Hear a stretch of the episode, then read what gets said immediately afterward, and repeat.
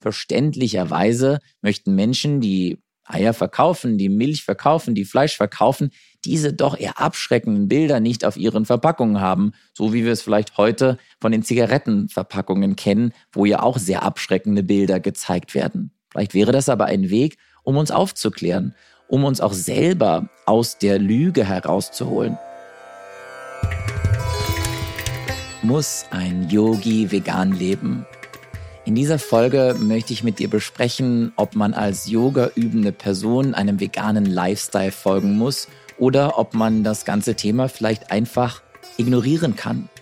Was hat Yoga mit Vegansein überhaupt zu tun? Gibt es historische Bezüge dazu? Gibt es einen philosophischen Text, der uns motiviert, vegan zu leben? Oder können wir eigentlich machen, was wir wollen und trotzdem Erleuchtung erlangen? So viel schon mal vorweg. Ich werde dir wahrscheinlich keine ganz eindeutige Antwort geben. Wie immer in meinen Folgen versuche ich dir Informationen zu geben, damit du am Ende selber entscheiden kannst, in welche Richtung du gehen möchtest und welche Impulse du davon mitnehmen möchtest in deine Yoga-Praxis. Vielleicht hast du schon mal gehört, dass Veganismus in der Jivamukti-Yoga-Methode, in der ich zu Hause bin, eine sehr, sehr große Rolle spielt. Und ich erinnere mich an wahnsinnig viele Momente, in der meine Lehrerin und Gründerin der Jivamukti-Methode, Sharon Gannon, gefragt worden ist, genau diese Frage, die ich heute hier stelle, muss ich vegan leben? Und ihre Antwort war eigentlich immer sehr ähnlich, nämlich sie hat gesagt, ich kann dir nicht sagen, wie du zu leben hast. Die andere Frage war dann manchmal, muss ich als Jivamukti Yoga Teacher vegan leben? Darf ich überhaupt Jivamukti Yoga unterrichten, wenn ich nicht vegan lebe? Und darauf hatte sie auch immer die gleiche Antwort. Wir können anderen Menschen nicht vorschreiben, was sie zu tun oder zu lassen haben. Und das ist vielleicht die wichtigste Message aus dieser Folge, die ich gerne mit dir teilen möchte, die du als Yoga-lehrende Person oder als Yoga-übende Person mitnehmen kannst. Wir können anderen nicht vorschreiben, was sie zu tun oder zu lassen haben. Wir können immer nur auf uns selber schauen, auf das, was wir machen, auf unser eigenes Leben, auf unser eigenes Handeln, auf unser Sprechen und auf unser Denken. Patanjali in seinem Yoga Sutra gibt uns fünf Tipps, fünf Tipps für unser Verhalten anderen gegenüber. Was haben wir überhaupt mit anderen zu tun als Yoga-Übende? Yoga ist ja ein Zustand von Einheit. Und wenn es um Einheit geht, dann natürlich kann es nicht nur um mich alleine gehen. Yoga könnte die Einheit zwischen dem kleinen und dem großen Selbst sein. Auf dem Weg dahin geht es natürlich aber auch um die Einheit zwischen innen und außen, zwischen mir und der Welt um mich herum. Mit anderen Worten, es geht um die Beziehungen, die unendlich vielen Beziehungen, die wir alle mit anderen da draußen haben. Beziehungen zu unseren Eltern, zu unseren Freunden, zu unseren Freundinnen, zu unseren Partnerinnen, zu unserer Familie im Allgemeinen, Beziehungen zu Menschen, mit denen wir zusammenarbeiten, Beziehungen zu Menschen, von denen wir lernen und so weiter und so weiter. Und der Großteil dieser Welt sind nun mal keine menschlichen Tiere, sondern nicht menschliche Tiere. Warum benutze ich überhaupt diese Wortwahl? Um uns gleich alle daran zu erinnern, dass es sehr, sehr viele Tiere auf dieser Welt gibt und dass es eigentlich nicht Menschen und Tiere gibt, sondern es gibt menschliche Tiere und nicht-menschliche Tiere. Tiere sind wir aber alle und trotzdem haben wir in dieser Beziehungsebene meistens eine große Trennung. Und vielleicht denkst du auch jetzt, warum redet der jetzt schon wieder über Tiere? Ja, es gibt doch so viele Menschen, denen es schlecht geht. Warum kümmern wir uns denn nicht endlich einfach mal um die zuerst? Und das eine schließt das andere überhaupt nicht aus. Die Idee ist ein Balance, ein Gleichgewicht in der Beziehung zwischen mir und allen anderen Wesen zu finden. Alle, die so aussehen wie ich, alle, die anders aussehen wie ich, alle, die so sprechen wie ich, alle, die anders sprechen als ich und so weiter und so weiter. Diese Message findet ihr zum Beispiel im Mantra Loka Samasta Sukhino Bhavantu. Mögen alle Wesen überall glücklich und frei sein. Ich singe das Mantra mal dreimal und wenn du magst, dann hör zu oder sing vielleicht gleich mit.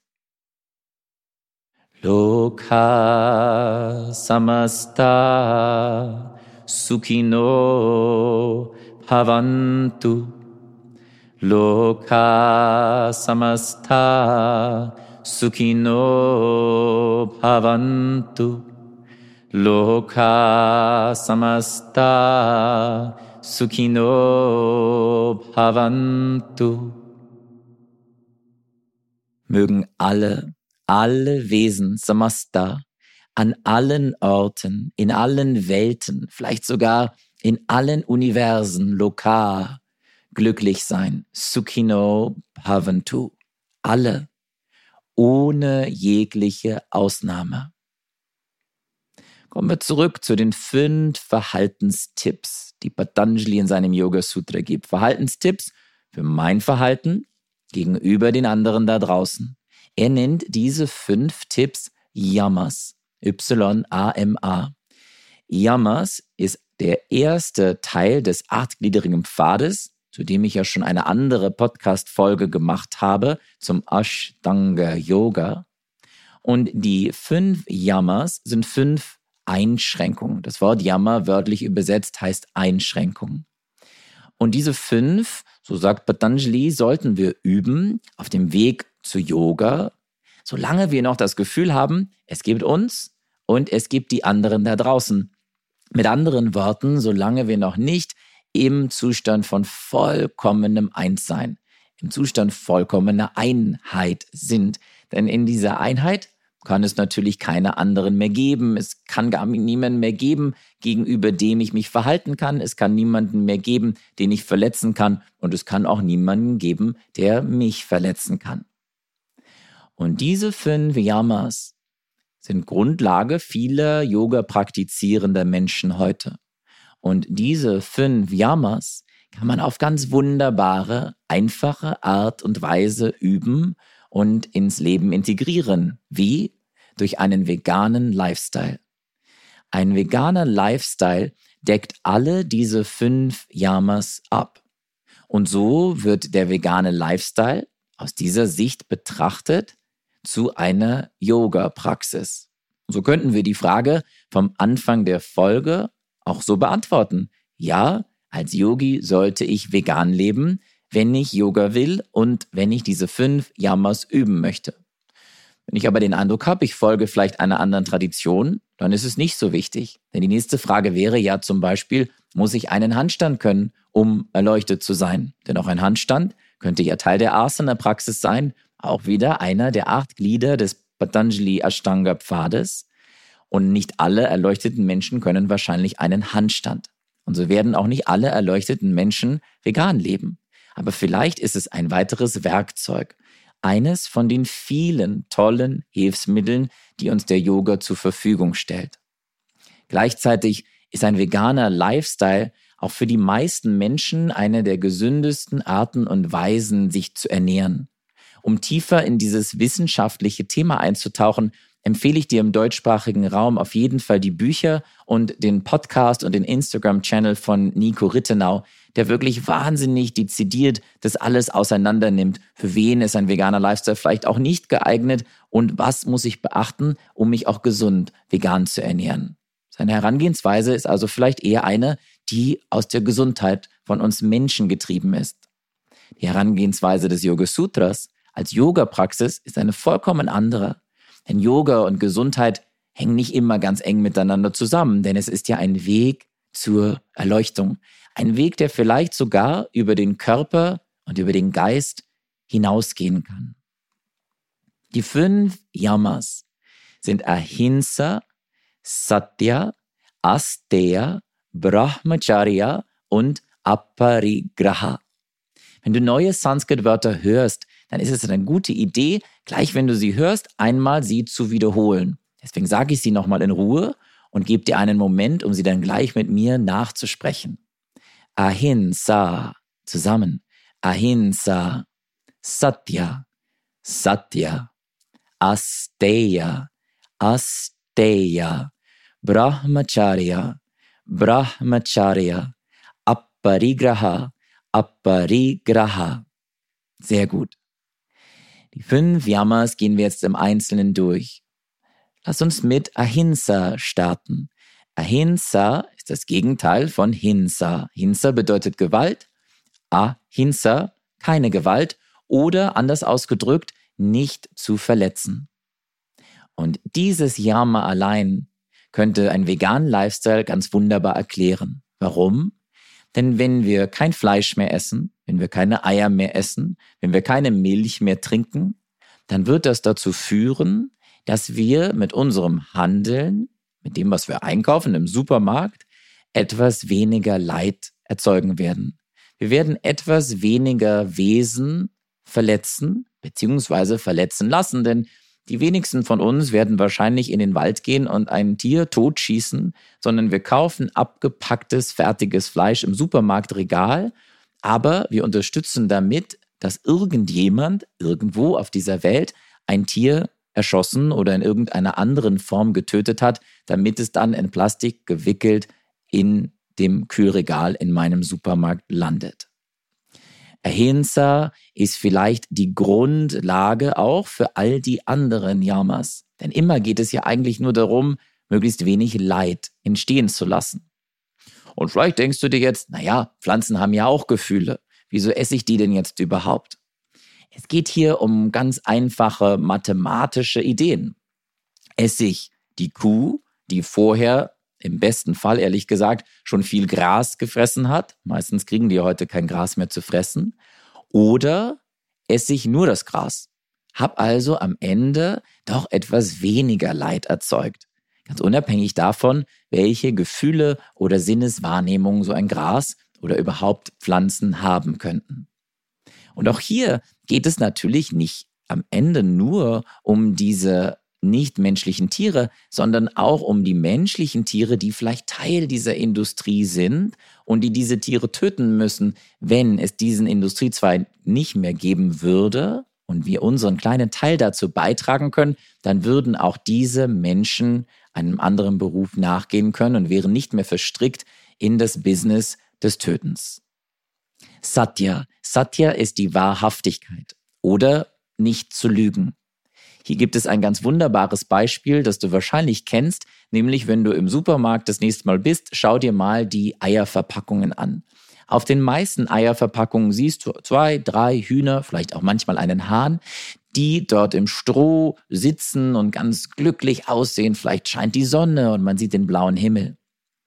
Und während es wahrscheinlich ein paar Hühner auf dieser Welt gibt, die so leben, so leben doch die meisten Hühner, die Eier legen, die wir dann im Supermarkt finden, in kleinen Drahtboxen. Und die, die nicht in Drahtboxen leben, weil sie in der tollen Bodenhaltung leben, leben zusammengefercht in einer großen Halle, wo viele, viele hunderte, tausende Hühner zusammengesteckt werden. Ja, sie sind auf einem Boden und nicht auf einem Metallgitter. Trotzdem zerhacken sie sich meistens, haben viele, viele Krankheiten, weil sie viel zu eng zusammenleben. Satya wäre also dieses Bild auch auf den Eiern abzubilden. Das heißt genau das Bild, was der Wahrheit entsprechen würde, der Realität. Verständlicherweise möchten Menschen, die Eier verkaufen, die Milch verkaufen, die Fleisch verkaufen, diese doch eher abschreckenden Bilder nicht auf ihren Verpackungen haben, so wie wir es vielleicht heute von den Zigarettenverpackungen kennen, wo ja auch sehr abschreckende Bilder gezeigt werden. Vielleicht wäre das aber ein Weg, um uns aufzuklären um uns auch selber aus der Lüge herauszuholen. Denn vielleicht wissen wir es irgendwie unterbewusst, woher diese Dinge kommen, aber wir werden doch selten damit konfrontiert, wenn wir nicht ganz direkt danach suchen und uns Aufnahmen oder Dokumentationen aus solchen Betrieben anschauen. Ist auch wichtig zu sagen, dass es vermutlich Betriebe gibt, die ganz anders arbeiten. Aber wenn wir ehrlich sind, zahlenmäßig ist es doch der sehr, sehr kleine Teil. Denn ein Betrieb, wo die Hühner wirklich auf der Wiese rumlaufen und viel Platz haben, insgesamt, wenn es nur solche gäbe, könnte niemals die Anzahl an Eiern bringen in die Supermärkte oder die Menge an Milch, die heutzutage in Deutschland genutzt, getrunken bzw. gegessen wird. Asteia, Asteia bedeutet nicht zu stehlen. Ganz klar, wahrscheinlich kannst du dir es jetzt schon denken, es geht darum, nichts zu nehmen, was mir nicht zusteht. Die Eier stehen mir nicht zu. In vielen Fällen sind die Eier auch noch befruchtet. Das heißt, es ist das zukünftige Baby der Henne, was wir dann wegnehmen. Es ist das Ei, was wir wegnehmen, was das Huhn eigentlich in vielen Fällen selber frisst, um seinen Nährstoffhaushalt zu erhalten. Es ist die Milch, die wir der Mutterkuh wegnehmen oder besser gesagt dem Kalb wegnehmen, weil es ist eigentlich seine Nahrung, um zu wachsen und größer zu werden. Und nicht nur das, wenn wir die Milch wegnehmen, dann wird das Baby der Mutterkuh voneinander getrennt. Die werden voneinander getrennt, damit wir an die Milch kommen. Denn die Kuh gibt nun mal nur Milch, wenn sie schwanger war und ein Kind geboren hat. Auch etwas im Übrigen, was viele Menschen tatsächlich heutzutage gar nicht mehr wissen und denken, naja, die Kuh gibt ja sowieso immer Milch. Brahmacharya. Brahma ist die kreative Kraft, die schöpferische Kraft. Brahmacharya wäre also ein Weg, diese schöpferische Kraft in guter Weise zu nutzen, in Balance zu nutzen. Manchmal wird es auch als Abstinenz bezeichnet, weil dann mit der kreativen Kraft ausschließlich die sexuelle gemeint ist. Eine Übersetzung von Sharon Gannon oder eine Interpretation ist es, mit dieser sexuellen Kraft achtsam umzugehen und sie nicht zu missbrauchen und andere damit nicht zu manipulieren. Genau das passiert aber leider meistens. Auch hier ist das Milchindustrie-Beispiel das Beste. Gerade weil die Kuh nur Milch gibt, wenn sie schwanger war, passiert es sehr, sehr häufig, dass die Bullen zwangsentsamt werden und da schon sexuell missbraucht werden und dann die Kuh künstlich befruchtet wird. Sie können sich nicht aussuchen, mit welchem Partner sie Sex haben, wie oft sie Sex haben und ob sie überhaupt Sex haben. Wir greifen also massiv in das Sexualleben dieser Wesen ein. Auch hier wieder nicht direkt, aber indem wir Milchprodukte kaufen und essen. Aparigraha. Aparigraha heißt nicht gierig, nicht geizig zu sein. Mit anderen Worten, sich in Mäßigung zu üben. Ich habe es anfangs schon gesagt, für die meisten Menschen ist eine vegane Ernährung, eine ausgewogene vegane Ernährung problemlos möglich und in den meisten Fällen ist sie auch sehr gesundheitsfördernd. Das heißt also, die meisten von uns brauchen kein Fleisch zu konsumieren und könnten das gut weglassen. Die meisten von uns müssen keine Milchprodukte zu sich nehmen und wir könnten sie weglassen. Die meisten von uns müssten schon gar nicht Ledersachen anziehen und könnten sie weglassen. Fast alle, alle von uns müssen nicht in den Zirkus gehen, um sich anzugucken, wie dressierte, gequälte Tiere dort auftreten. Auch das können wir getrost weglassen.